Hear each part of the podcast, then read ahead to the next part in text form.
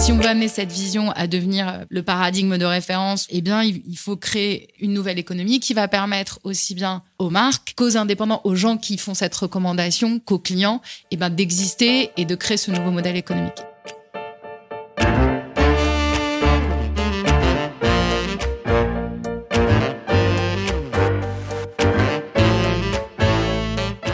L'homme grandit en se projetant dans l'avenir. Pourtant, celui-ci n'a jamais été aussi imprévisible et plus contraint. Comprendre comment faire grandir les organisations humaines, entreprises, associations, dans le temps long, c'est tout l'enjeu du podcast Histoire d'entreprise. Je m'appelle Martin Videlaine, j'ai créé Bluebirds, une communauté de 5000 indépendants qui conseillent ou remplacent des dirigeants en Europe, en Afrique et au Moyen-Orient. Bienvenue sur Histoire d'entreprise. Aujourd'hui, je suis reçu par Isabelle Rabier, cofondatrice de Joli Moi. Je marchais un peu sur des œufs en allant à la rencontre d'Isabelle. Son truc, c'est la beauté. En vérité, la beauté n'est pas un concept complètement facile à aborder, surtout aujourd'hui où les modèles universels de canon ont disparu, que les modèles sont de plus en plus nombreux, et à vrai dire qu'il y a autant de modèles que de personnes sur Terre, c'est-à-dire vous et moi. Comme beaucoup d'entrepreneurs aujourd'hui, Isabelle, ses associés et son équipe donnent un sens à leur envie de grandir. Une nouvelle forme de beauté, responsable, née du choix éclairé et du libre arbitre, est en train de naître, nous dit-elle dans son manifeste sur jolimois.com. Elles sont de plus en plus nombreuses à la croire et à la suivre. Une petite centaine de marques, près de 10 000 indépendants, stylistes beauté, et des centaines de milliers de clientes, et bien sûr quelques clients. Jolimois a multiplié par 10 son chiffre d'affaires entre 2019 et 2021 et s'apprête à partir à la conquête du monde de la beauté avec un levier, le social selling. Plongez avec moi dans l'hyper-croissance de Jolimois, avec une femme qui montre le chemin à toutes, à tous, et puis aussi un peu à moi.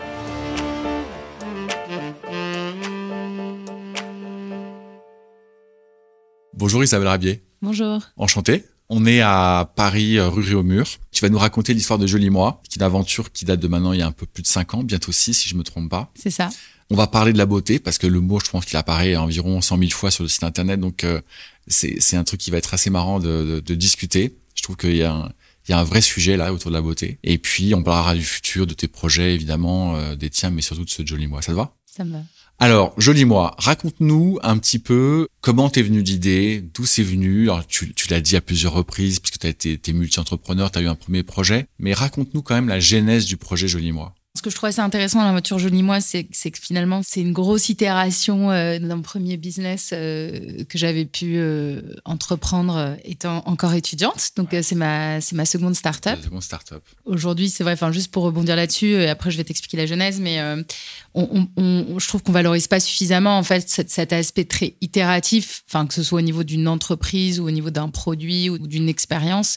Il y a vraiment une démarche de l'entrepreneur et dans l'entreprise en général qui consiste à euh, bah, essayer, euh, ça fonctionne, ça fonctionne pas, on recommence, et jusqu'à trouver finalement le bon produit, le bon business model, euh, le bon format. Et donc Joli Moi, pour moi, c'est d'abord ça, c'est une première expérience entrepreneuriale qui est d'Hermance, qui est une marque que j'ai créée, une marque de beauté, et que j'ai développée à partir de 2010 avec un associé qui s'appelle Grégory Crossley, déjà sous un modèle de vente par relation. Euh, pour moi, la recommandation, en fait, tout ce qui est recommandation produit, c'est vraiment ce qui est le plus puissant, c'est plus puissant que le marketing, plus puissant que n'importe quel modèle de vente. Et j'avais déjà cette conviction-là en 2010, en fait. Et il y a des études hein, qui montrent euh, dès 2010 que finalement, c'est un levier qui va devenir euh, leader dans la façon de consommer et de vendre. Alors si on revient en arrière, parce que c'était il y a un petit moment, à ce moment-là, évidemment, c'est plus une intuition. Il y a quelques études, Google c'était déjà avait commencé un petit peu à, à regarder ça, notamment via les avis clients, ce qui se passe un peu sur les blogs, sur les réseaux sociaux. Et aujourd'hui, c'est très accéléré par les réseaux sociaux et par euh, voilà toutes les nouvelles technologies de l'information. En 2010, l'idée, c'est de réinventer finalement à notre niveau avec Dermance d'abord un produit cosmétique qui s'adresse à des femmes de 45 ans et plus. Et là, l'idée, c'est vraiment de proposer une marque qui est vraiment euh, bienveillante, euh, qui est plutôt pro-âge, qui va accompagner les femmes dans bah, le vieillissement, mais c'est plutôt le mieux vieillir et le bien vieillir déjà à l'époque, euh, versus euh, si on se remet un peu en arrière, on était plutôt dans des campagnes très euh, autour du jeunisme. T'as l'impression que ça bouge, ça, déjà Ça a quand même énormément évolué. Ouais.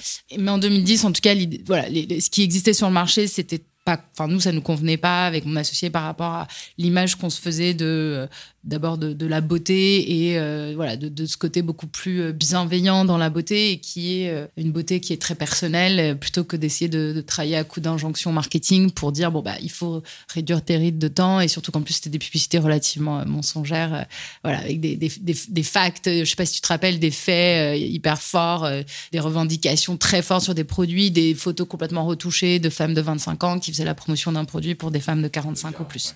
Voilà donc déjà l'idée et le point de départ ça a été de se dire comment aujourd'hui, partant quand même de, quelque chose qui nous irritait, qui était euh, euh, bah, ce marketing euh, push, en plus qui était culpabilisant dans la beauté, comment partir de, ce constat-là pour réinventer aussi la façon de conseiller et de vendre en fait des produits et de le faire de manière bah, bienveillante, authentique. Ça c'est Dermance, donc c'est à la fois une marque et un réseau de, conseillère beauté à l'époque. Ça, c'est la genèse de Jolie Moi, et on va vite venir à Jolie Moi, mais c'est la genèse parce que bah, c'est ma première expérience terrain concrète de qu'est-ce que ça veut dire finalement développer une marque et un réseau. Ah, Donc c'est voilà des produits et c'est ce qu'on appellerait aujourd'hui DNVB, c'est une Direct Native Vertical Brand. On était concepteur, producteur, distributeur et évidemment on avait notre propre site internet. Donc on avait déjà cette vision d'avoir un réseau qu'on contrôlait nous du coup un réseau physique et digital. Physique à travers les expériences que les conseillers beauté pouvaient créer avec leurs clients, en créant vraiment cette recommandation et ce relationnel qui est assez unique quand même et qui est très personnel. Et digital pour évidemment euh, accélérer le modèle, permettre d'aller beaucoup plus loin que les modèles traditionnels dits de vente à domicile ou de vente par réseau qui étaient extrêmement physiques, extrêmement en retard en termes de digitalisation. quoi. Donc nous, on arrive, tous jeunes étudiants, euh, on avait 20, euh, 20 quelques années avec Grégory, on s'est dit, OK, il y a de la vente à domicile, la vente par recommandation, c'est hyper puissant, il y a plein de pays dans le monde où ça explose, il y avait déjà des success stories en France et en Europe. Par contre, c'est quand même assez euh, traditionnel dans les modes de fonctionnement. Il y a des réseaux un peu vieillissants, c'est-à-dire qu'on voyait bien que finalement, ça n'a ça n'attirait pas, il n'y avait pas d'attractivité pour les plus jeunes générations. Euh, et c'était lié à la fois au procédé qui n'était pas très digitalisé et aussi aux marques qui finalement étaient restées euh, comme elles fonctionnaient très bien comme ça. Il n'y avait pas eu beaucoup de réinvention euh, du côté des marques. Donc nous, on a dit on va lancer une nouvelle marque. Là, on est en... Et un réseau. Là, c'est entre 2010 en gros et 2015. Ok, ok, ok. 2015, 2016, moi je me rends compte que le projet qui est d'Hermance, qui est une marque euh, R&D avec des brevets, c'était une marque qu'on a vraiment formulée avec des chercheurs parce qu'on voulait être crédible sur euh, notamment voilà l'accompagnement du vieillissement.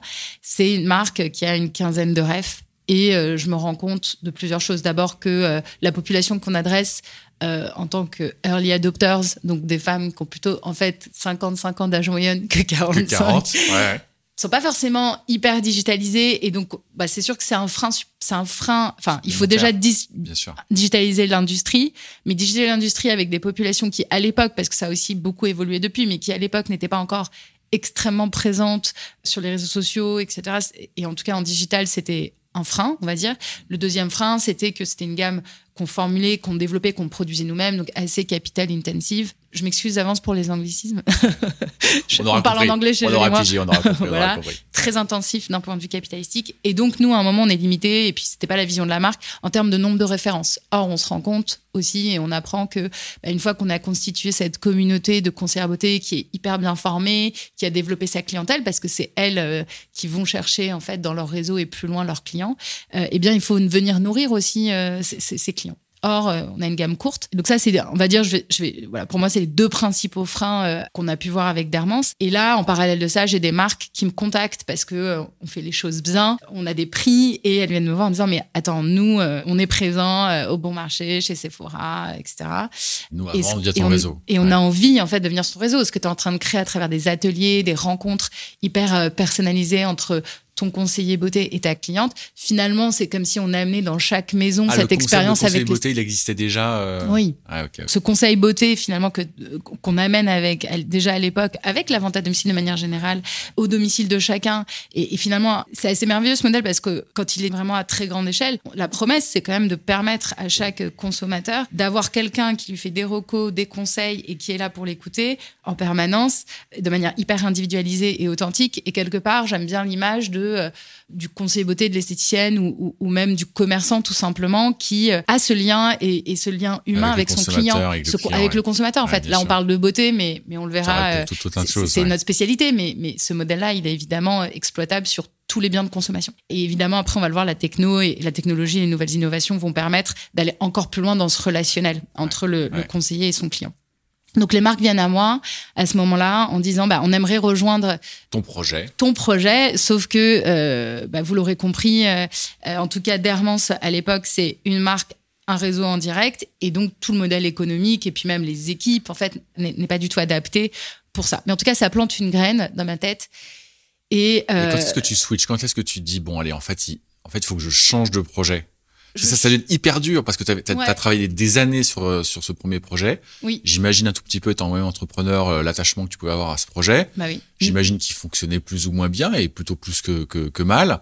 T'envoies les limites tout de suite et tu dis non, mais en fait, il faut que je change. Ouais. Bah, c'était d'autant plus difficile que, évidemment, alors c'est une première, euh, c'est un premier projet entrepreneurial, donc on est toujours hyper attaché. Euh, enfin, on est attaché à tous ces projets, mais forcément le premier c'est toujours un peu un peu spécial.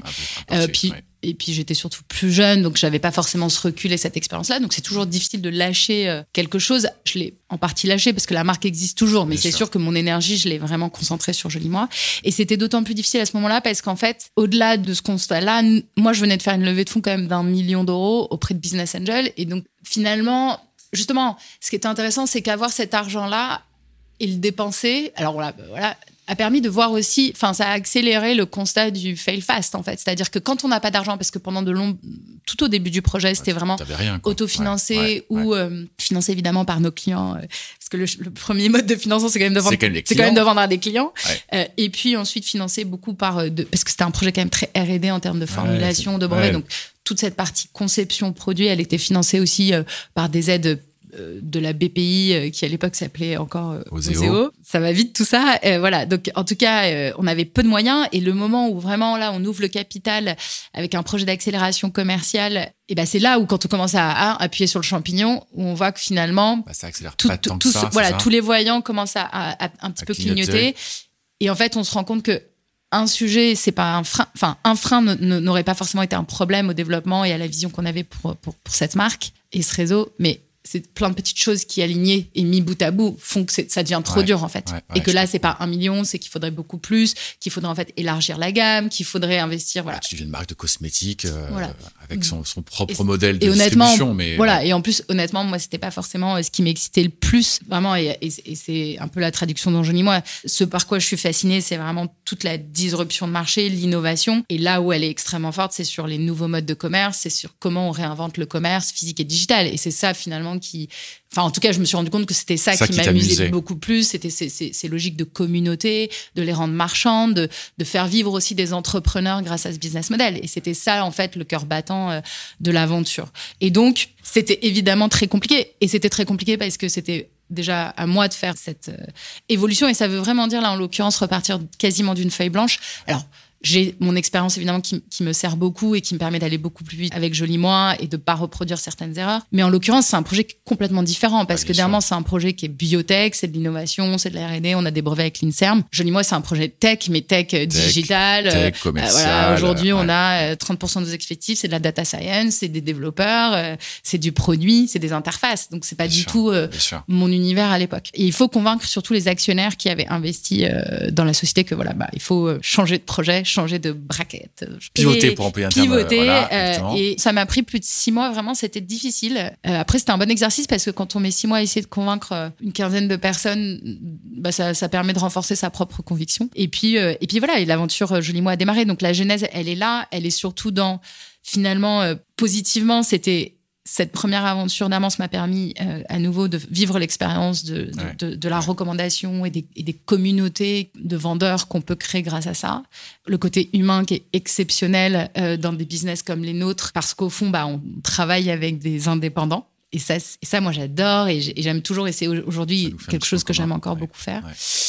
Et l'apprentissage, tout simplement, de qu'est-ce que ça veut dire? Bah, Créer une communauté de zéro, créer... Euh, les rendre marchands, les former, les outiller. Et donc, j'avais déjà évidemment euh, un bagage hyper important qui a servi à créer Joli Moi. Et la vision de Joli Moi, et eh ben, finalement, elle naît de ce constat que Aujourd'hui, euh, le consommateur, il a envie d'avoir euh, plein de produits, il a des besoins très variés. On va vers de plus en plus de personnalisation, que ce soit au niveau du mode de vie, au niveau des besoins. Alors, c'est à tel point que tu en as fait un manifeste sur ton site. Alors, je, je te lis. Nous croyons qu'il existe autant de beauté que d'individus Autant de beauté que de nouveaux jours, autant de beauté que d'envie soudaine. La beauté est changeante, multiple, protéiforme, à la fois tournée vers soi et tournée vers l'autre. C'est dans toutes ces différences qu'elle trouve son unicité, la vôtre. Voilà. Tout est dit. On peut arrêter. Euh, non, non, mais ce qui est sûr, c'est. En fait, c'est intéressant parce que la vision qu'on a de la beauté, Ouais. Aujourd'hui, on peut vraiment l'élargir à la vision qu'on a de manière générale de notre business. Notre métier aujourd'hui chez Joli Moi. Ouais, Raconte-nous un peu quand même. Ouais. Fais-nous le pitch de Joli Moi quand même. Qu'est-ce que donc on- voilà, c'est ouais. quoi la vision de Joli Moi? La vision de Joli Moi, donc qui est née de, de cette première aventure, mais évidemment qui, au contact de mes de mes associés cofondatrices et de notre communauté, c'est c'est agrandi et s'est élargi. Mais la vision, c'est quoi? C'est que le commerce tel qu'il existe aujourd'hui, euh, qu'il soit physique ou digital, a perdu un peu de son essence. Pour plein de raisons. Qu'aujourd'hui, la façon dont on propose et on vend un produit, c'est beaucoup du push. On va pousser des produits à travers plein de mécaniques, des promos. Voilà. Et on a un peu perdu de vue que finalement, euh, il fallait quand même revenir aux clients et aux besoins. Et finalement, pourquoi est-ce qu'on achète? Pourquoi est-ce qu'on a besoin de quelque chose? Et donc, notre vision, c'est qu'il faut, il y a vraiment euh, une industrie, un secteur à complètement réinventer et que la recommandation, c'est le modèle le plus puissant de vente et de conseil. Et pourquoi? D'abord parce que la recommandation, c'est quelque chose qui est profondément humain. En fait, au fond, euh, je pense que si je te demande ou qu'on demande aux personnes qui nous écoutent, il n'y a pas une personne qui peut me dire que jamais dans sa vie, elle a recommandé quelque chose à quelqu'un. Ça peut être un film, un livre, Ouais, bien sûr. quoi que ce soit en fait, parce que ça, ça participe du lien social. Ça- on aime quelque chose, on a envie de le partager.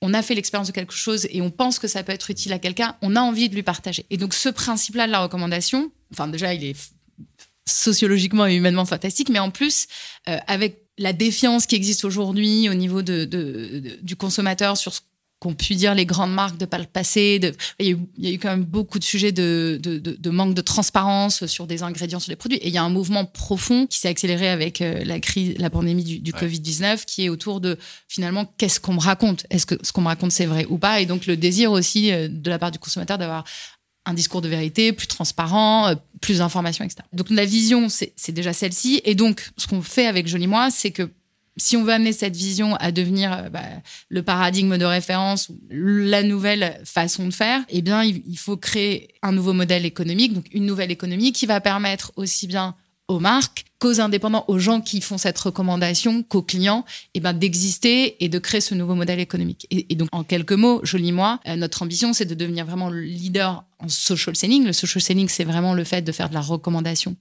en physique et en digital et grâce aux réseaux sociaux notamment, de devenir leader en social selling et de créer la plateforme de référence qui va former, accompagner, outiller les, les, indépendants, les stylistes qu'on appelle les stylistes de beauté et les marques évidemment. Et en fait, c'est important parce que si à un moment, et côté marque, et côté vendeur, et côté client, on n'arrive pas à créer le système qui va amener tous les éléments de réassurance, les bons outils, simples évidemment, parce que si tu veux disrupter un marché, tu dois viser très large. Donc ça veut dire aussi être capable d'être inclusif, être capable aussi de permettre à tous de faire cette activité et ça passe par euh, euh, les outils, la formation, puisqu'en plus ce sont un peu des nouveaux métiers. Et donc pourquoi je rebondis euh, sur ce manifeste de la beauté? Parce qu'au fond, il y a une même idée et qui est un vrai challenge et qui est aujourd'hui je pense, rendu possible grâce aux nouvelles technologies, grâce aux données, grâce à la tech qu'on est en train de mettre en place. C'est vraiment cet enjeu, et en, en plus, je pense qu'il y a un enjeu beaucoup plus large que juste celui de notre entreprise, c'est de dire comment j'arrive à faire euh, coïncider à la fois ce désir profond et, et qui, est univers, enfin, qui est vraiment identitaire, à savoir personnel. J'ai envie, moi, en tant que consommateur ou en tant qu'indépendant, d'avoir mon business ou d'être conseillé de manière hyper personnalisée. Donc, j'ai vraiment envie de qu'on me reconnaisse en tant qu'individu, d'où, dans le manifeste, cette notion que les beautés sont multiples et qu'en fait chacun individuellement a finalement ce droit d'exister tel qu'il est. Donc là, on fait un virage à 180 par rapport à tout ce qu'on a pu voir euh, dans, dans notre industrie de la beauté euh, et qui est de dire Jusqu'à nos- euh, jusqu'à nos jours à peu près. jusqu'à nos jours là c'est en train beaucoup d'évoluer hein, les- donc voilà donc il y a cette notion euh, de dire qu'est-ce qu'on peut amener finalement à chacun à chacune et comment on crée une société où à la fois on permet et notamment à travers des produits de consommation et, et en- l'occurrence dans la beauté c'est un bon sujet parce qu'il y a vraiment un, un facteur social fort Ouais, hein, dans, dans- ouais. dans la beauté qui est lié aux apparences et à cette façon d'être à l'autre.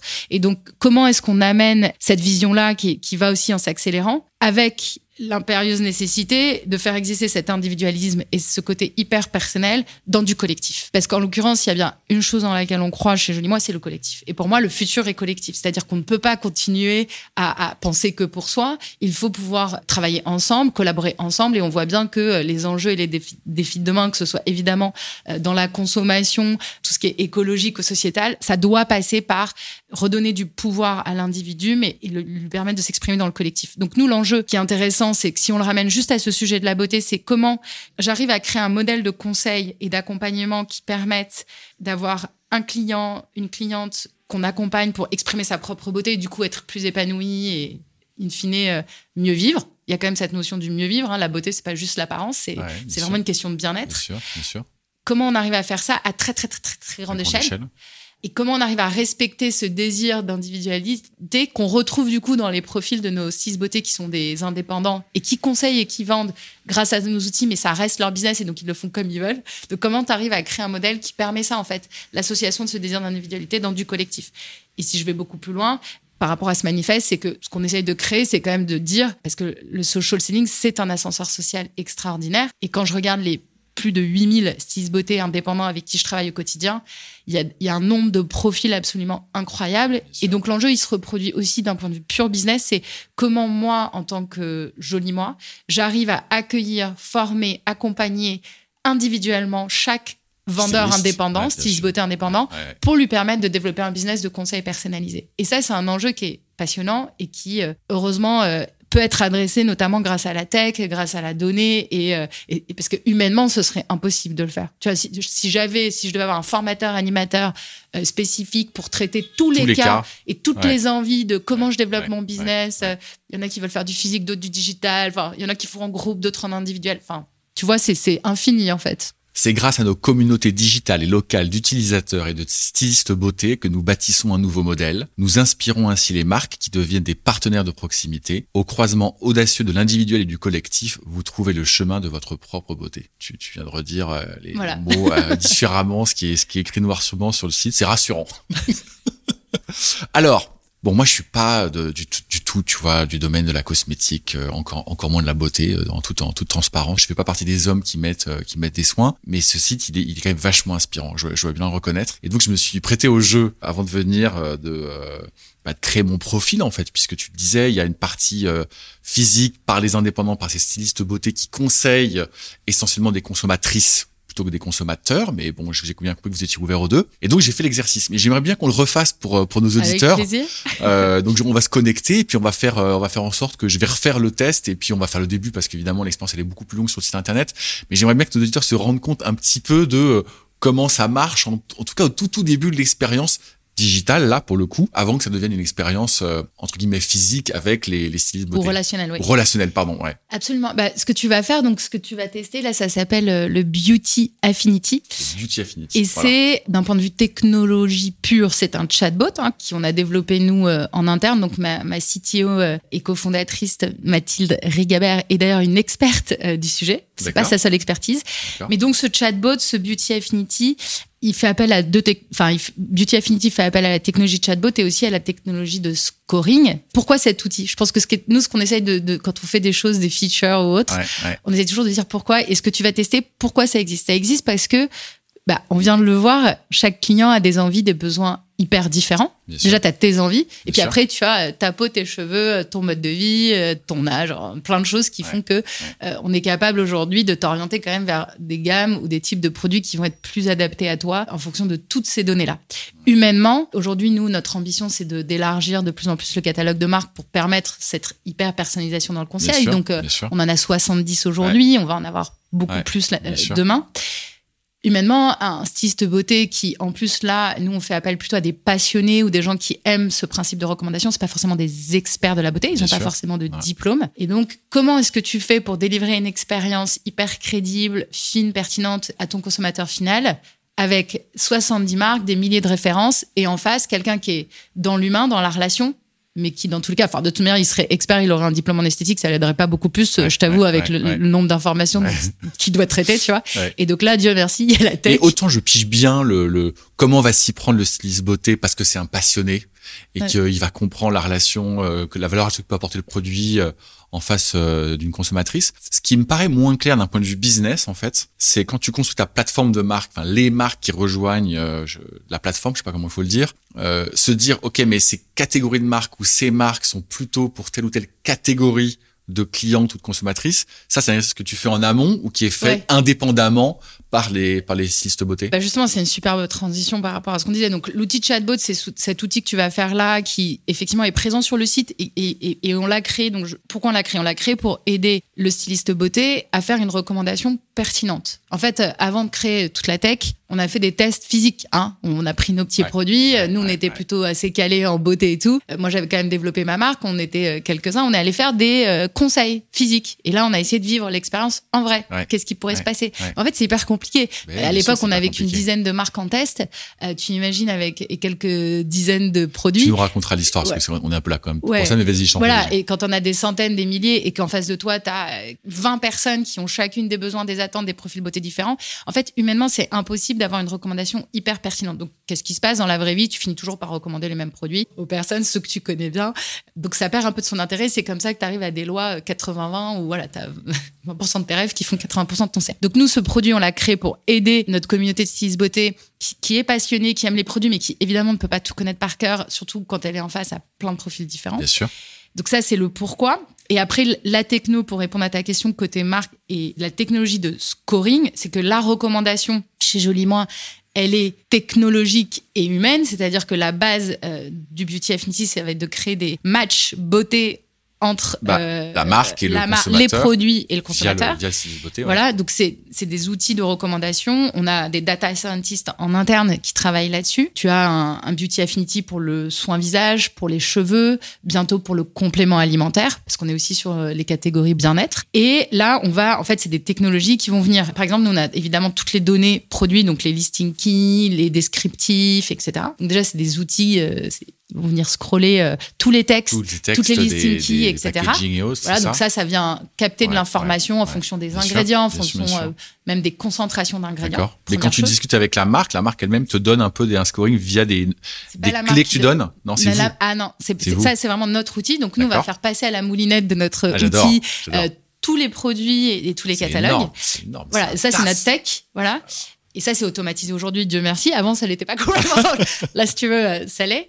Et on l'a sur le soin visage, on l'a aussi sur le maquillage. Donc par exemple, notre outil est capable d'aller analyser les couleurs. Donc évidemment, c'était des processus hyper itératifs et est capable de faire matcher des produits de la couleur en fonction de ce que tu as déclaré dans ton Beauty Affinity, de tes Affinity, et idem pour les soins visage. Donc, tu as, ces outils de scoring qui vont venir regarder tous les catalogues. Et, et ce, qui est, et ce qui est génial, c'est qu'en fait, on lance une marque, c'est scoré en live, en fait. Ouais. Tu changes ton Beauty Affinity, on rescore en live et on te À refait une quand, reco. à quand la prise de photo et euh, Alors, tu fais... parce que parce que je, je- je- ça me fait penser à une boîte que j'avais rencontrée, j'ai oublié son nom, j'ai un peu honte et euh, qui faisait des photos de, de murs et qui prenait les couleurs, et était Ah oui. capable de constituer les peintures en fait. Non, mais ça, c'est génial. Il y a plein de technologies aujourd'hui sur la couleur qui permettent de faire ça. Il y a des produits qui sont en train d'être développés et qui existent déjà où tu fais effectivement, tu, tu peux faire du, du rouge à lèvres ou du produit de maquillage sur mesure en allant chercher même euh, sur des images, euh, limite sur. Instagram. Ouais, voilà, non, ça, mais si, ça, bien sûr, ça. euh, Ouais. le groupe L'Oréal et d'autres investissent massivement dans ces technologies qui sont formidables. Là, l'idée pour nous, ça avait été de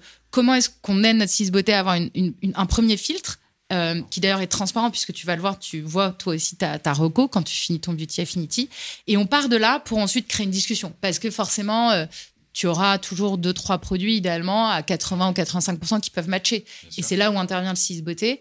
Et il va pouvoir euh, t'orienter vers, euh, à travers la discussion et la relation. Discussion qui peut être orale ou écrite hein, d'ailleurs. euh, et qui va t'orienter vers la bonne reco. Bon, alors on y va. On fait le test. euh, faire. Alors j'avais déjà fait le test, donc euh, il me propose de revoir mes résultats, mais on va pas les partager parce que ça va, ça va intéresser absolument personne. En revanche, on va faire un nouveau diagnostic et c'est parti. Afin de vous proposer une sélection toujours plus adaptée, les questions de Beauty Affinity sont orientées par catégorie de produits. Une fois le Beauty Affinity réalisé par- pour une catégorie, vous pourrez le relancer pour un nouveau diagnostic. Quelle catégorie de produits recherchez-vous? Bon, moi j'avais marqué des soins du visage. C'est noté. En fonction de l'âge, la peau évolue et devient de plus en plus fine. Dans quelle tranche d'âge vous situez-vous? Donc là, je vais taire mon âge, mais je vais quand même marquer 40-49 ans. Mhm. Voilà. La peau des femmes est en moyenne 20% plus fine que celle des hommes. Euh, les hommes ont, ont plus de pores et donc tendance à avoir la peau plus grasse. Vous êtes un homme, une femme C'est un secret. Donc j'ai marqué un homme. Parfait. Est-ce que votre peau tiraille ou est inconfortable? Non. On avance bien. Votre peau a-t-elle des imperfections, boutons, points noirs, taches? Je laisse juger, mais j'ai marqué non. Ok, votre peau a tendance à avoir des rougeurs? Non. Je confirme, euh, tu as une très belle peau. Ah, je te remercie. On vous dit souvent que vous avez bonne mine, alors votre teint est éclatant. Si au contraire votre peau manque d'éclat et d'homogénéité, on parle de teint terne. Votre teint a-t-il tendance à être terne? Là, j'avais marqué oui. Peut-être que je bosse un peu trop. Les rides et ridules sont de petits plis durs au relâchement de la peau. Les ridules sont moins profondes que les rides. En observez-vous sur la peau de votre visage J'ai marqué oui, euh, près des yeux notamment. C'est noté. S'agit-il de ridules? J'ai marqué ridules. En fait, j'ai quelques rides, mais j'ai un peu triché. J'ai marqué, j'ai marqué ridules. Ok, elles sont localisées. J'ai marqué autour de mes yeux, mais on me proposait autour de mes lèvres ou autour de mes yeux et de mes lèvres. Votre peau a tendance à briller? J'ai marqué non. Et puis là, euh, j'arrive devant un super choix. Vous avez déjà répondu à la moitié du questionnaire. Pour pouvoir vous proposer une routine qui vous convient, D'ailleurs, j'ai appris un mot, le mot routine. Je, là, je pense que c'est un, mot que je pense que beaucoup de femmes connaîtront. Moi, je le connaissais pas. Nous avons besoin de savoir quelles sont vos préoccupations majeures en ce moment. Taches, brillance, cernes, imperfections, inconfort, rougeur de peau, peau relâchée, teint terne. Pas de préoccupation majeure. Moi, j'ai marqué teint terne. Je sauve.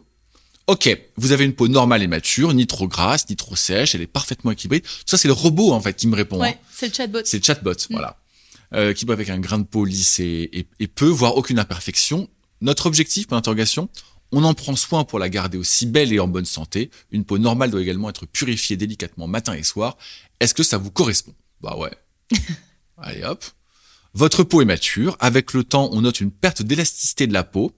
L'apparition des rides puis un relâchement général. Il est impossible d'arrêter le vieillissement cutané, mais il peut être retardé en anticipant et en prenant de bonnes habitudes le plus tôt possible. Est-ce que cela vous correspond? Oui. Et ce qui m'avait frappé dans cette question, c'est que le mot jeune n'apparaît jamais. Et on en avait parlé euh, au tout début de cet entretien. D'ailleurs, je ne crois pas l'avoir euh, remarqué sur le site. J'ai pas, en toute confidence, j'ai pas regardé le site euh, in extenso, mais il apparaît très peu. Le mot beauté, il est partout. Le mot jeune, il est très très peu. Là, il apparaît pas. Intéressons-nous maintenant à votre mode de vie. Vivez-vous dans un environnement pollué, ville, cigarette Jimmy Oui. Êtes-vous stressé? On me propose de très, de, très souvent, de temps en temps, rarement, jamais. La vérité, c'est que je suis assez stressé. J'ai marqué très souvent. Euh, on avance bien. En ce qui concerne la, composition des produits, j'y fais très attention, n'y prête pas attention. Très franchement, je regarde pas, n'y prête pas attention. Parfait, on arrive à la fin du questionnaire. En moyenne, combien de temps passez-vous par jour pour vous occuper de la peau de votre visage? On me proposait moins de 10 minutes, 10 minutes, 20 minutes, 30 minutes ou plus de 30 minutes. Et là, j'ai compris que j'étais dans un monde qui loin de la du centre du, de la de la gaussienne. Qui, font, tu sais, plein d'étapes, le layering à la C'est magnifique. J'ai marqué moins de 10 minutes. La semaine dernière, dans votre salle de bain, quel produit avez-vous utilisé? Bah, rien en fait. Alors, il me proposait sérum, masque, crème du jour, crème de nuit, nettoyant, démaquillant, protection SPF, contour des yeux, contour des lèvres, exfoliant au gommage, tonique, rien. J'ai marqué rien. Et là, on me propose une série de produits. Quelle texture préférez-vous pour votre nettoyant démaquillant? Eau, lait, crème, mousse, gel, savon, huile moi, j'ai marqué euh, savon. Quelle texture préférez-vous pour votre soin du jour? Crème légère, sérum, crème onctueuse, lotion, baume, gel, huile. J'ai marqué ça m'est égal. Veuillez patienter, nous analysons machin. Et là, j'attends sur euh, le résultat du test. Merci Martin. Et puis on me donne les résultats. Donc euh, les riz, des recos, avec des matchs, avec des matchs vieillissement limité. Puis on me donne des produits, hein, des ampoules, plein de trucs quoi, avec des avec des matchs. Et puis j'avais adoré le mail que j'ai reçu, que je, que je dois, qu'il faut que je le lise parce que c'est un truc de dingue. Il, est vraiment bien. Bonjour Martin, bienvenue chez Joli Moi. Savez-vous que notre préoccupation quotidienne est de vous aider à trouver le rituel beauté parfait pour vous? Je lis pas tout le mail parce que ça va être ennuyeux. Et sur la fin, à présent, fini les beauty faux pas et le gaspillage. Et là, je m'étais vachement, euh, vachement reconnu. J'ai deux filles, une de 19 ans, une de 16 ans, donc maquillage, euh, soins, etc. Euh, elles connaissent un petit peu. Et ce qui m'avait frappé, moi j'avais trois grandes sœurs, donc j'avais pas connu ça. et puis j'ai une femme qui, qui, consomme relativement peu de ces, de ces produits, mais mes filles, c'est la folie, quoi. Et j'ai vu, mais ça moncelait des, des, mais des, des montagnes, des montagnes de produits, mais c'est complètement débile ce que tu fais, quoi. Tu surconsommes. Oui. Il y a beaucoup de gaspillage dans, dans l'industrie de la beauté et, et c'est bien que tu en parles parce que c'est d'ailleurs aussi un des propos de Jolie Moi. Euh, du gaspillage, il y en a partout. Il n'y en a pas que dans la beauté, mais en l'occurrence, c'est aujourd'hui notre spécialité. Et, ça fait partie du sujet, en fait. Être capable de réinventer le commerce et d'amener un conseil personnalisé, authentique, qui est, on parlait tout à l'heure de, du mode traditionnel qui est vraiment dans le push, la promo, bon, avec une accélération assez folle ces dernières années autour des, tu sais, des, des, des Black Friday, enfin, des, qui viennent à la fois des US, qui sont amplifiés en Asie, etc. Bien sûr, bien sûr.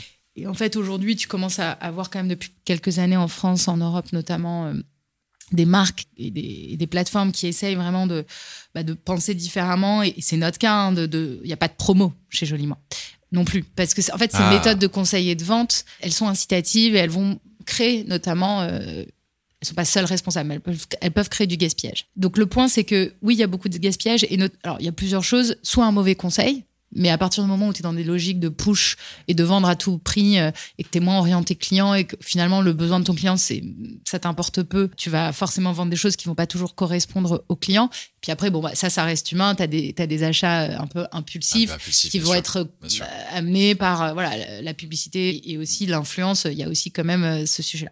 Ce qu'on essaye de faire chez Johnny Moi, c'est de se dire, déjà, on va pas mettre de promo. Alors, je t'avoue que ça reste un défi toujours, puisque les marques qu'on distribue et qu'on conseille chez Johnny Moi, elles sont. Alors, beaucoup sont des marques indépendantes, beaucoup sont quand même dans une démarche éco-responsable et essayent, sont plus quand même sur la revalorisation du produit et le juste prix versus faire de la promo à tout va. Il n'y a aucune marque qui a intérêt à faire de la promo. Les marques, euh, elles ont euh, développé euh, des assets, des formules, elles ont investi dans de la R&D, dans plein de choses qui font que objectivement, elles n'ont pas intérêt à faire de la promo parce que ça dévalorise leur image, ça dévalorise la valeur du produit. Si tu fais de la promo tout le temps, le client, il ne sait même plus combien vaut ton produit, t'es mort. Donc, elles, elles sont plutôt dans cette démarche-là. Mais elles sont quand même présentes en multicanal sur plein de réseaux différents, physiques et digitaux. Et il est vrai que euh, dernièrement, euh, peut-être par manque de créativité, et là, je lance un petit pavé dans la mare, mais c'est arrivé, la promo, elle a démarré, euh, je crois, en France, en tout cas, il y avait ces logiques avec dans la parfumerie sélective, parce que nous, on travaille quand même aussi sur tout ce segment du sélectif avec Marionneau, il me semble. Bref, à partir de là, on a commencé à faire de la promo sur des soins et des produits qui étaient cosmétiques, des parfums. Or, Autant euh, peut-être sur certains produits euh, euh, qui sont périssables, ça peut faire du sens. La beauté, enfin les produits, ils ont une durée de vie qui est très longue, qui peut aller jusqu'à trois ans ou plus. c'est des produits qui ont un, un, temps long de développement quand même. Il y a quelques collections éphémères, mais c'est rare. C'est plutôt des produits et des gammes qui ont vocation à, à, avoir des temps très longs sur le marché. Donc la promotion de ce point de vue-là, elle fait pas beaucoup de sens. Donc ce que je veux dire, c'est que c'est devenu la recette pour vendre. Finalement, on a même des scandales où euh, certains augmentent les prix pour ensuite venir discounter pour tromper le consommateur. Voilà. On ne fait pas promotion chez Moi et notre pari, c'est de dire que peut-être il y aura un peu de fuite évidemment et du client quand il voit le produit qui lui a été super bien conseillé euh, à moins 20% une fois. Mais d'abord, on joue sur des exclusivités de market de produits qui sont que chez nous. On va jouer sur un, mix catalogue qui fait qu'à un moment, tu vas vouloir aussi économiser sur, euh, en l'occurrence, euh, tes frais de livraison. donc, tu vas acheter au même endroit, euh, tu deviens le one-stop shop pour euh, tout ce qui est beauté bien-être pour ton client. Et surtout, évidemment, on compte beaucoup sur la relation que tu vas avoir avec ton styliste beauté, beauté, qui est un indépendant. Et accessoirement, quand tu achètes aussi. Il est rémunéré euh, là-dessus. Il est rémunéré là-dessus. Donc, quand tu achètes aussi auprès de ce styliste beauté, non seulement tu bénéficies d'un conseil qui aujourd'hui complètement gratuit. Parce qu'en fait, tu ne payes pas le conseil. Tu payes le produit. Tu payes le produit, mais le produit, il faut quand même le payer à un bon prix, quoi. Si tu, tu peux pas avoir du conseil hyper personnalisé, euh, euh, limite euh, ta outline 24 heures sur 24 ou ton WhatsApp à qui tu peux écrire à ton styliste beauté. ta fille, elle a commandé, je sais pas, elle s'est acheté un eyeliner, elle a complètement oublié ce que lui a dit la vendeuse quand elle l'a acheté, si elle l'a acheté auprès dans un magasin physique, sur comment l'appliquer. Chez Joli Moi, ça n'existe pas. Tu appelles ta styliste beauté, tu lui dis, ok, tu m'avais vendu ce produit, excuse-moi, je l'ai mis au fond de mon tiroir. Bon bah, comment je l'utilise? Et là, ton styliste beauté va t'expliquer comment l'utiliser. C'est vrai de tout. Donc, tu peux pas avoir ce niveau de qualité de service hyper personnalisé euh, et après espérer avoir des produits fabriqués en France ou en Europe avec euh, une démarche écologique responsable. Donc, nous, on travaille aussi beaucoup avec des marques qui sont engagées et donc qui vont avoir des chaînes de production mm. plus coûteuses mm. que si tu fais fabriquer tes packs en Chine, c'est mm. évident.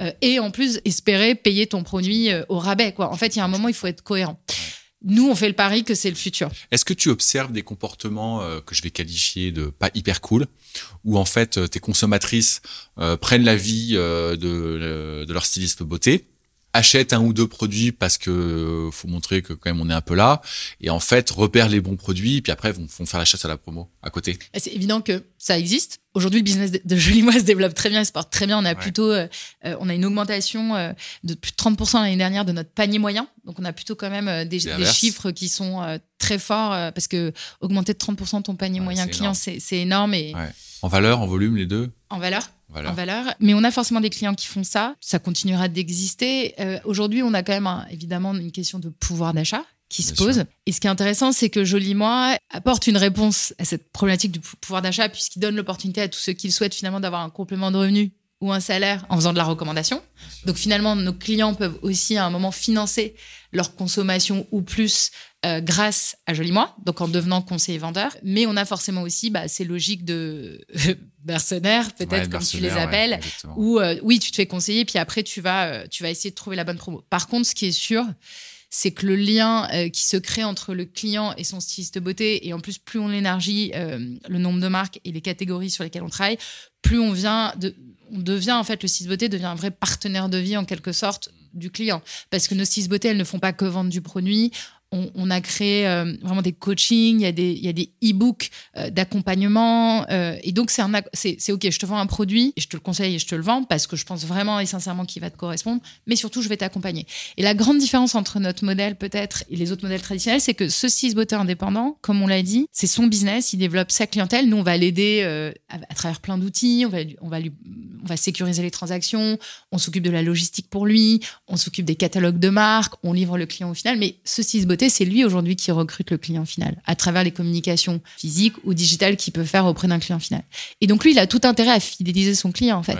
tu vois, c'est pas comme si j'étais une boutique, j'ai du trafic naturel qui vient parce que j'ai une grosse enseigne au-dessus de moi en tant que vendeur. Je vends et que je vende et que le client soit content ou pas. En fait, j'en ai pas grand-chose à faire parce que moi, ce que je veux, c'est faire mes objectifs de vente et avoir ma prime à la fin du mois. Et au fond, que la personne ne revienne pas. Et en vrai, en vrai, j'ai pas vraiment de levier de fidélisation. Alors que notre 6 beauté, si son client n'est pas content parce qu'il lui a fait une mauvaise reco, euh, qu'il a, voilà, qu'il a pas bien fait son job, qu'il n'est pas présent s'il y a un problème de livraison pour lui répondre et pour l'accompagner, etc., bah, le client, il ne revient pas. Et ça, c'est de la perte sèche pour le 6 beauté. Donc, évidemment, nous, notre métier, c'est de l'accompagner, de le former et de l'outiller pour rendre cet accompagnement client le plus euh, performant possible et le plus euh, scalable possible.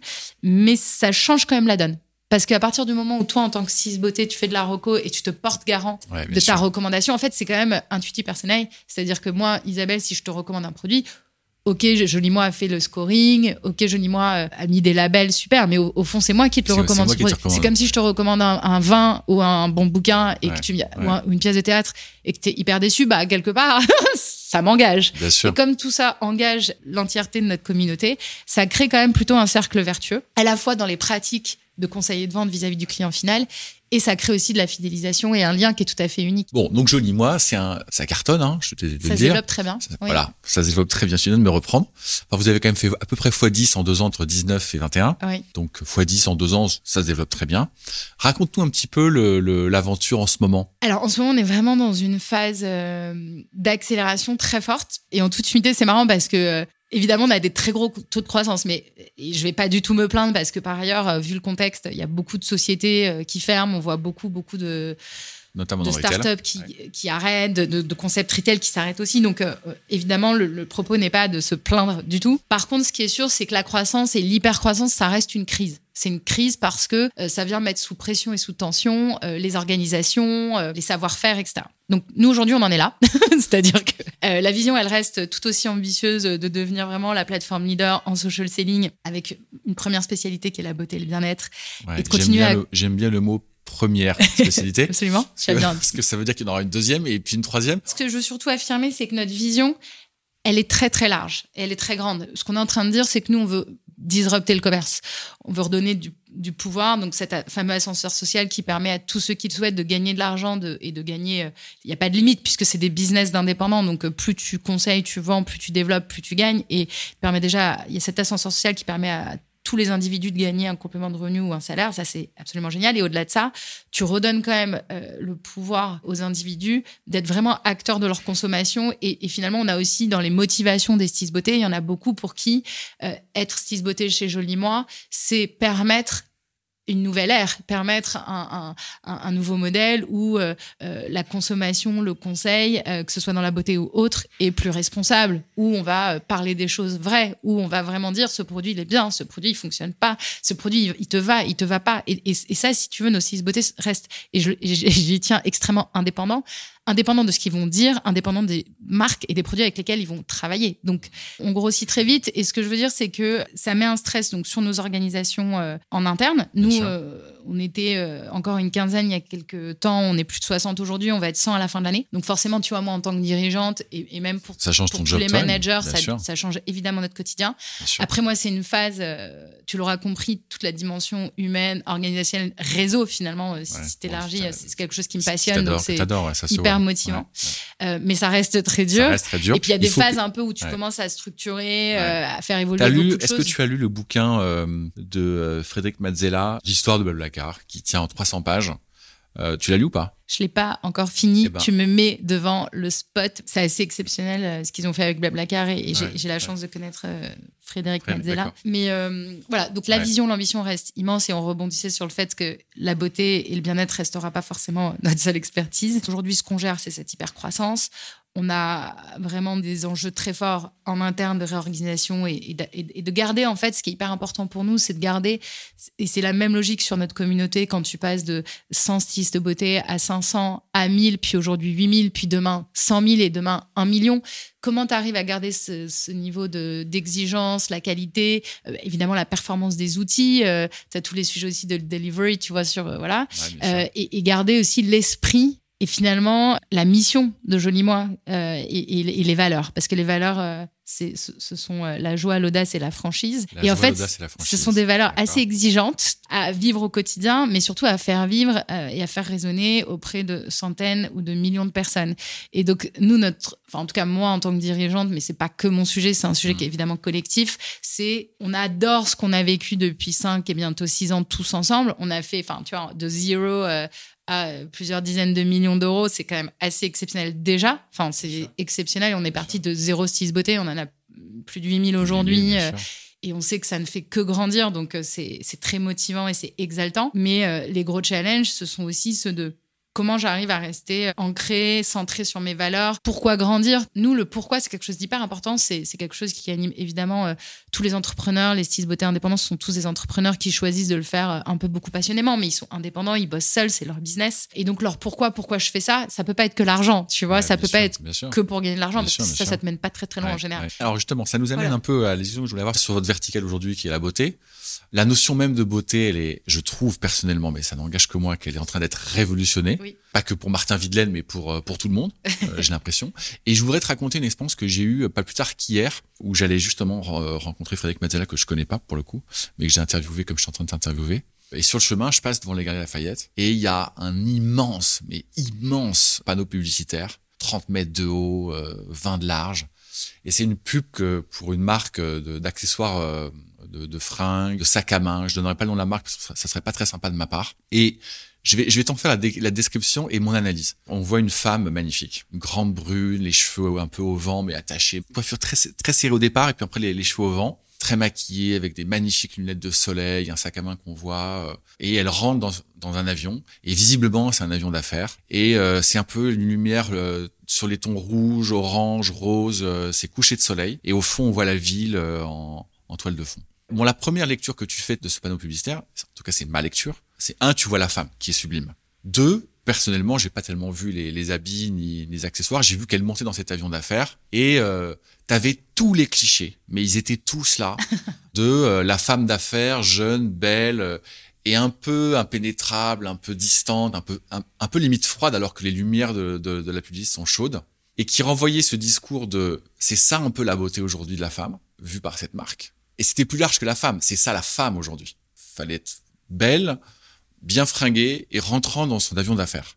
Donc la première grille de lecture que je me faisais, c'est que ouais, cette femme est magnifique. Et puis deuxième grille de lecture, je me suis dit, mais franchement, ils sont vraiment rien pigés, quoi. Ils ont vraiment rien pigé. Et puis j'avais une troisième grille de lecture. Je me suis dit, mais est-ce que toi, est-ce que c'est toi, toi Martin, qui n'a pas, euh, qui veut surinterpréter les codes qu'on te donne de la femme aujourd'hui? Et est-ce que c'est pas une vision un peu européenne? Parce que cette marque, en l'occurrence, elle n'est pas européenne, elle est américaine. Et je serais pas surpris que la vision qu'on se fait de la femme euh, idéalisée en Europe ne soit pas tout à fait la même qu'aux États-Unis, voire que le décalage soit en train de se de, de grandir.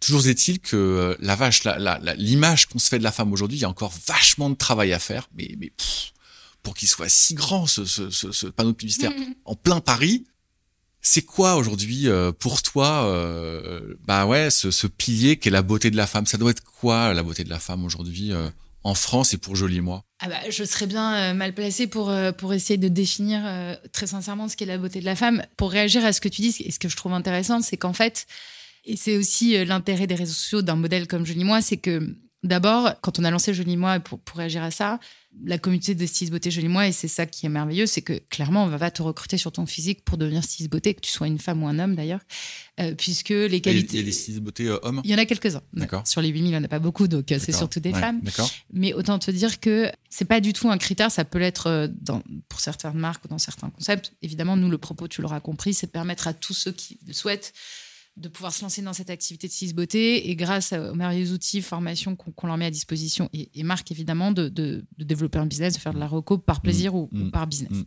Donc ces gens-là, évidemment, ne sont pas recrutés sur leur physique et j'irai même plus loin. C'est plutôt même une fierté chez Jolie Moi et on travaille aussi sur, même s'il reste du chemin à parcourir, sur les catalogues de marques pour s'assurer que, à travers, par exemple, les couleurs de maquillage que l'on propose ou les marques pour des peaux euh, à mélanine plus ou moins foncée, on est aussi en capacité d'attirer des profils très divers, euh, des, des, des, pommades, des peaux foncées, des peaux noires, et donc que euh, la communauté des stylistes beauté soit représentative finalement de la population et, et qu'il n'y ait pas de clivage, parce qu'en fait, par les catalogues catalogue de marques et de produits, tu peux aussi cliver la communauté que tu développes, euh, que ce soit en termes d'âge ou en termes de profil et autres. Donc nous, on essaye vraiment de mettre beaucoup d'attention sur comment on va développer ces catalogues et, ces produits aussi pour attirer euh, des nouveaux clients, mais surtout des nouveaux styles beauté et permettre à un maximum de gens de bénéficier de cette nouvelle opportunité. Et d'ailleurs, de plus en plus, juste petit aparté, euh, les catalogues de marques et produits sont co-créés avec les stylistes beauté. Donc c'est vraiment du crowdsourcing. On a beaucoup de, de, de demandes entrantes de nos stylistes beauté pour élargir et, et elle propose ah, énormément de marques. Ah et voilà, le catalogue. Et inversement, il y a des groupes de testeurs au sein de la communauté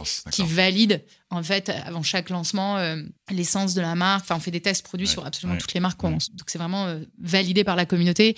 Et évidemment, plus on grandit, plus on a la capacité de faire ça. Donc, c'est assez génial. Donc, par, par rapport à ce que tu évoquais de cette publicité, et ce qui est intéressant, je trouve, c'est que la bonne nouvelle, en tout cas, c'est qu'aujourd'hui, il y a plusieurs modes d'expression. C'est sûr qu'il y a des grandes différences de perception de, de, de, ce que doit être une femme et, il y a encore beaucoup, beaucoup d'injonctions, euh, malheureusement. Euh, et, sur les réseaux sociaux ou, sur le digital, parce que là, tu parles d'une grande publicité print, et la consommation d'images, euh, elle passe de plus en plus par les réseaux sociaux et le digital. Donc, à la rigueur, j'ai envie de te dire, cette grande pub, elle fera peut-être moins de mal que la même sponsorisée sur Insta ou version ah, TikTok et tout, tu vois. Je pense qu'elle est partout. Vu comment ils ont investi elle, est partout, mais bon, je sais, ce serait intéressant de voir le, le reach de cette campagne versus le digital. En tout cas, tout ça pour dire que la, bonne nouvelle, c'est que inversement, tu as quand même des courants euh, qui se développent de plus en plus et, les réseaux sociaux permettent ça, puisque on peut critiquer les réseaux sociaux, mais, mais moi j'aime bien aussi regarder le côté. Il y a toujours un côté lumineux, un côté sombre. Euh, et on en est hyper conscient chez moi. Nous, on parle de social selling responsable et donc on, forme aussi, hein, il faut le savoir, nos, nos six beautés à la communication sur les réseaux sociaux. On les initie à tout ce qui peut être justement euh, le sans filtre. Enfin, on, on les forme pour qu'elles soient authentiques, pour que, en tout cas, qu'elles prennent conscience du pouvoir qu'elles peuvent avoir, notamment dans leur communication sur les réseaux sociaux.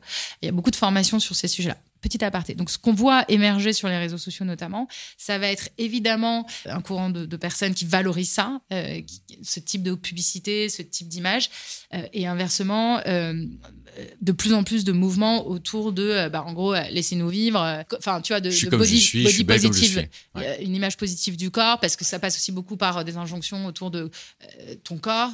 et, et, aux États-Unis, tu parlais des États-Unis, il y a un peu une rébellion anti-Instagram, où en fait, c'est vrai qu'Instagram Instagram reste un réseau social très lifestyle où tout est édité, toutes les images sont belles parce que ça fait partie, c'est esthétique. Mais beaucoup de femmes euh, se sont servies de ces réseaux sociaux soit pour développer leur business, soit pour communiquer.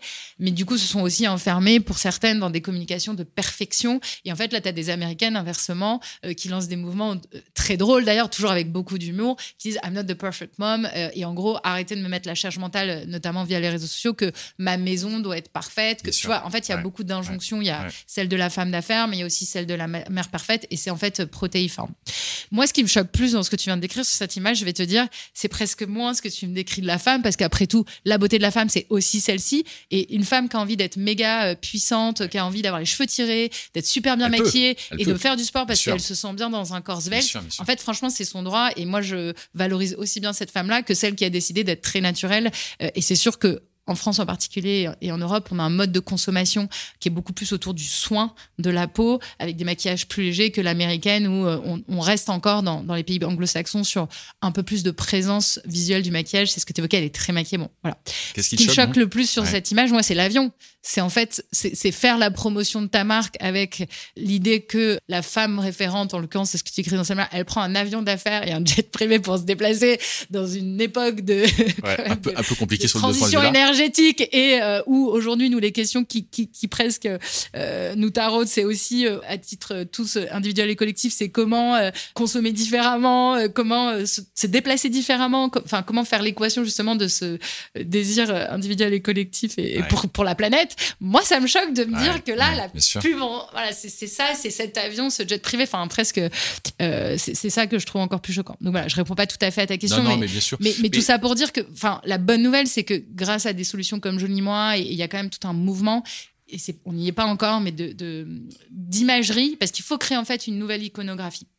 C'est-à-dire qu'aujourd'hui, l'iconographie, est-ce que l'injonction et la définition de la beauté de la femme, elle était maîtrisée finalement par les publicitaires, par, les médias, par les marques, les publicitaires et les médias. Et la bonne nouvelle, c'est qu'à travers euh, ce qu'on fait avec Jolie Moi, mais c'est aussi le bon côté des réseaux sociaux ou, des modes d'expression et des nouvelles formes de, de, de communication, c'est que, que cette iconographie, euh, et cette expression de ce qu'est la femme, eh bien, au moins, aujourd'hui, et ce qui n'était pas le cas avant, on, elle n'est pas monocanale, elle n'est pas monocanale et, elle, et elle est entre les mains de tous. C'est-à-dire que si aujourd'hui, euh, une femme euh, décide de porter, tu vois, et de s'investir pour faire la promotion de comment elle est en tant que maman ou en tant que femme d'affaires ou en tant que femme tout court, eh ben, elle peut le faire et elle, et elle peut trouver une plateforme. Et c'est ça qui est intéressant, je trouve, aussi sur les réseaux sociaux. Magnifique. Et pour finir sur ce sujet-là, puis on, arrive sur la fin. Moi, ce qui m'a frappé, je reviens sur le site, sur Joli Moi, c'est que euh, on voit les produits, il y a beaucoup de mots, mais en revanche, on voit, on voit peu de photos de femmes. J'imagine que c'est pensé. Explique-nous pourquoi. Vous avez dit sur Joli Moi, non, on va mettre en avant les beauty stylistes, les, euh, les produits, euh, l'expérience utilisateur. Mais finalement, on va pas chercher à renvoyer une image de ce que pourrait être la femme. Ouais, c'est une hyper bonne question parce que pour, pour revenir, donc sur l'histoire de, de Joli Moi, on sélectionne pas le, le, physique de nos beauté. Juste pour revenir sur ta pub et petit clin d'œil, c'est que nous, au début, quand on a lancé Joliment, on s'est pris des commentaires de, gens de notre entourage en disant Mais attends, c'est ça ta beauty stylist, t'as vu à quoi elle ressemble. Donc, c'est juste pour te dire que l'imagerie, quand même. il y a encore du boulot. assez forte. Bon, c'était il, y a un peu plus de cinq ans. J'espère que ça a évolué pour ces personnes-là dans leur tête depuis.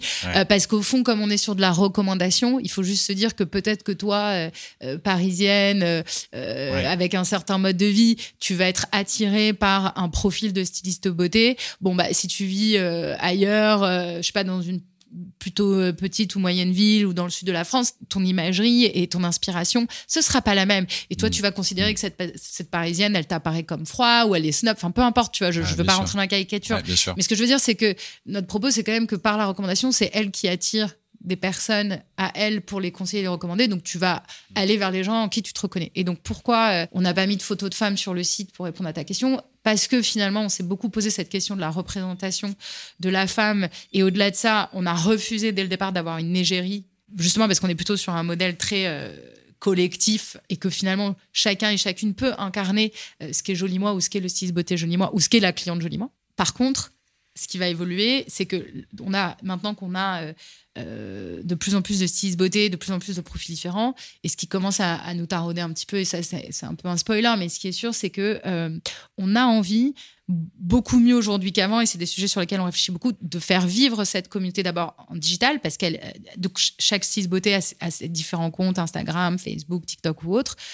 Mais au fond, on a envie d'agréger aussi un petit peu toute cette communauté et de la représenter bah dans, son dans son intégralité, entre guillemets, ou en tout cas ce qu'elle produit ou ce qu'elle dit sur la plateforme Jolima. Donc ça, c'est un sujet qui va nous occuper sur toute l'année. Ouais, génial, Voilà. Et parce que euh, bah, il n'y a pas d'autre endroit où le faire, puisque chacun, ah, euh, c'est nomade, hein, donc euh, est quelque part en France, en Belgique, ouais, pour faire cette activité. Et donc ça, on a envie de le faire et on a envie de les mettre de plus en plus en valeur. on en a suffisamment aujourd'hui et surtout pour aller plus loin dans là, tu as fait ton Beauty Affinity sur le site. On a envie aussi pour ceux qui n'ont pas encore de styliste beauté et qui arrivent chez jeuxmois.com, bah, de leur permettre, en fonction de leurs affinités et de ce en quoi ils se reconnaissent, bah, d'aller trouver le styliste beauté qui leur correspond. Magnifique.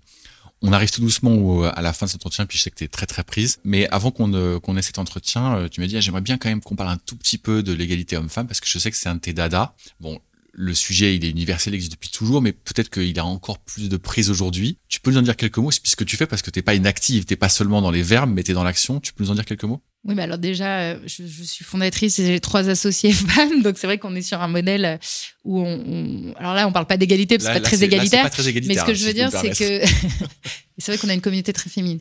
Euh, alors moi, je crois énormément vraiment dans la parité. Déjà, il faut, faut le redire. Et, et aujourd'hui, on fait euh, inversement de certaines entreprises. On travaille beaucoup chez Jolie Moi pour vraiment avoir des hommes et des femmes à chaque niveau de responsabilité et dans chaque équipe. Donc pour pas tomber dans la caricature les femmes au marketing, les hommes au développement. On a des femmes développeuses, on a des femmes au produit et, inversement, on a des hommes au marketing. Youhou. Euh, L'égalité homme-femme, c'est un sujet euh, qu'on porte, euh, je dirais même collectivement euh, avec mes associés et avec l'entreprise. Peut-être il y a une initiative que je peux citer dans laquelle on s'est beaucoup investi et à laquelle Jolie Moi a contribué, c'est le parental act. Parce que l'égalité homme-femme, elle passe d'abord par un rééquilibrage dès le départ, notamment au moment de la, de la naissance des enfants. C'est quoi le parental act en quelques mots? C'est une initiative qu'on a lancée avec euh, Céline Lazorte et Thibault Lantier et on a euh, fait adhérer, avant que ça passe dans la loi, euh, des centaines d'entreprises pour financer à titre privé un congé de deuxième parent ou paternel de plus d'un mois. Comme la loi était en retard sur ce sujet-là en France, même par rapport à tous les pays européens, ce qui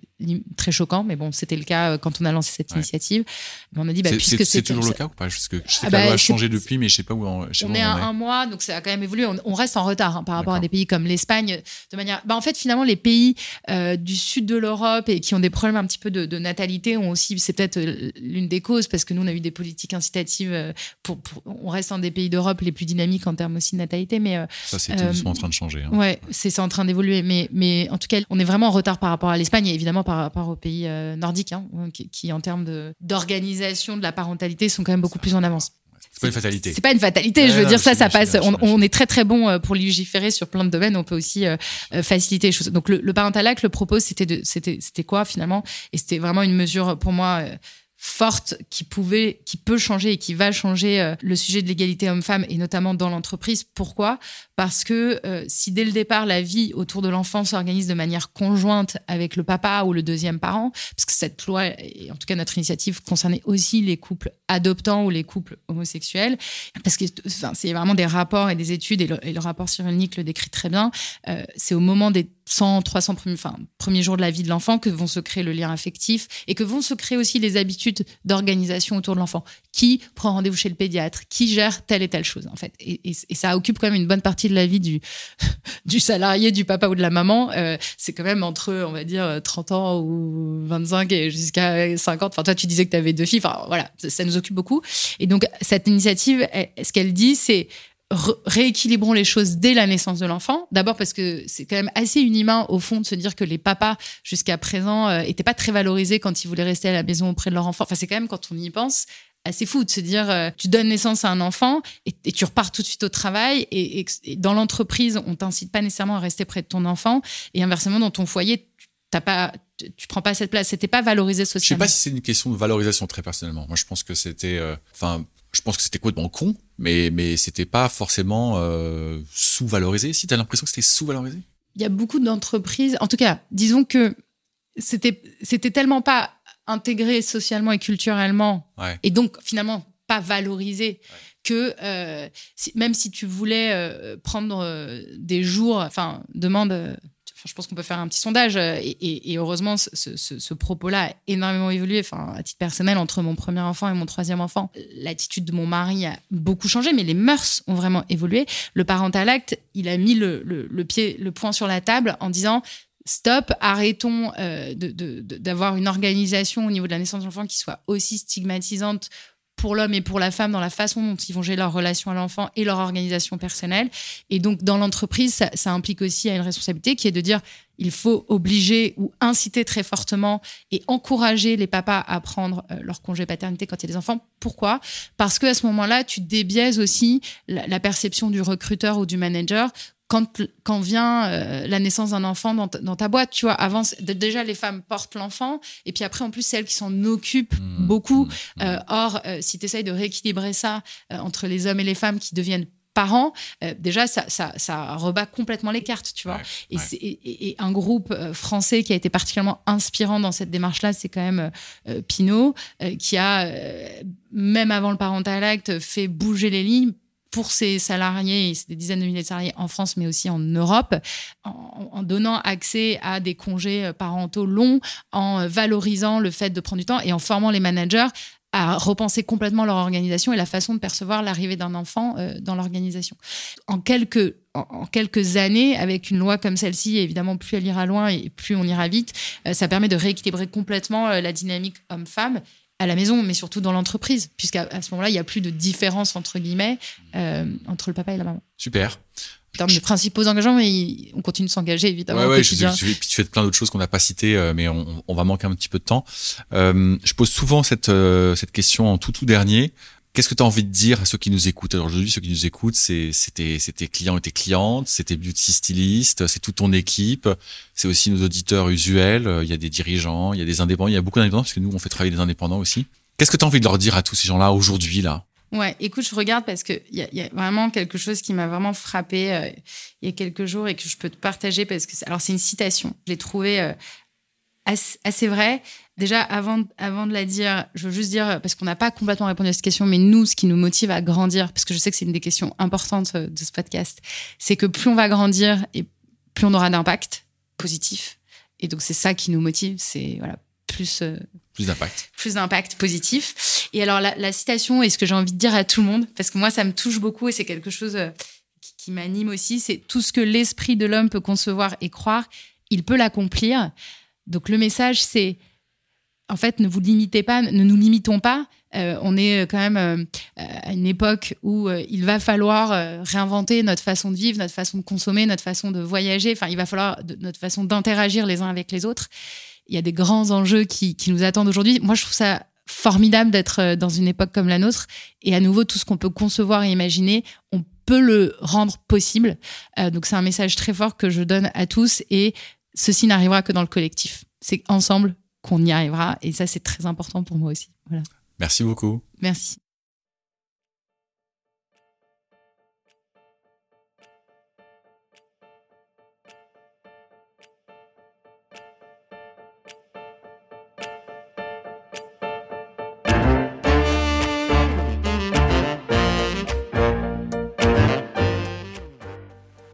Merci d'avoir écouté Isabelle. Mais où seront Isabelle, ses associés dans 2, 3 ou 5 ans? Franchement, je ne sais pas et vous non plus. Mais elles seront loin, très loin et très haut. Elles permettront vraisemblablement à des millions de femmes de se dire ⁇ Je suis belle.